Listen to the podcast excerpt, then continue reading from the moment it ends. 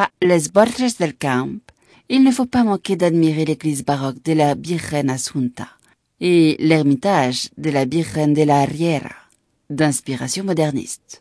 N'oublions pas non plus la fête patronale de la Mare de Deo de la Riera, déclarée fête traditionnelle d'intérêt national, qui se déroule au début du mois de septembre. L'un de ses principaux événements est la danse de diable, Bal de Diables, une démonstration unique de l'ancienne façon de représenter la traditionnelle danse du feu dans le Camp.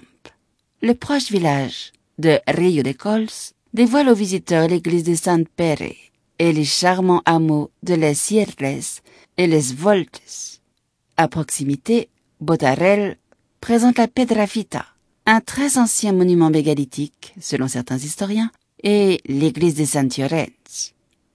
À Almoche et Maspujols, nous découvrirons le charme des villages bucoliques et tranquilles, qui dissimulent entre leurs ruelles quelques bâtiments seigneuriaux.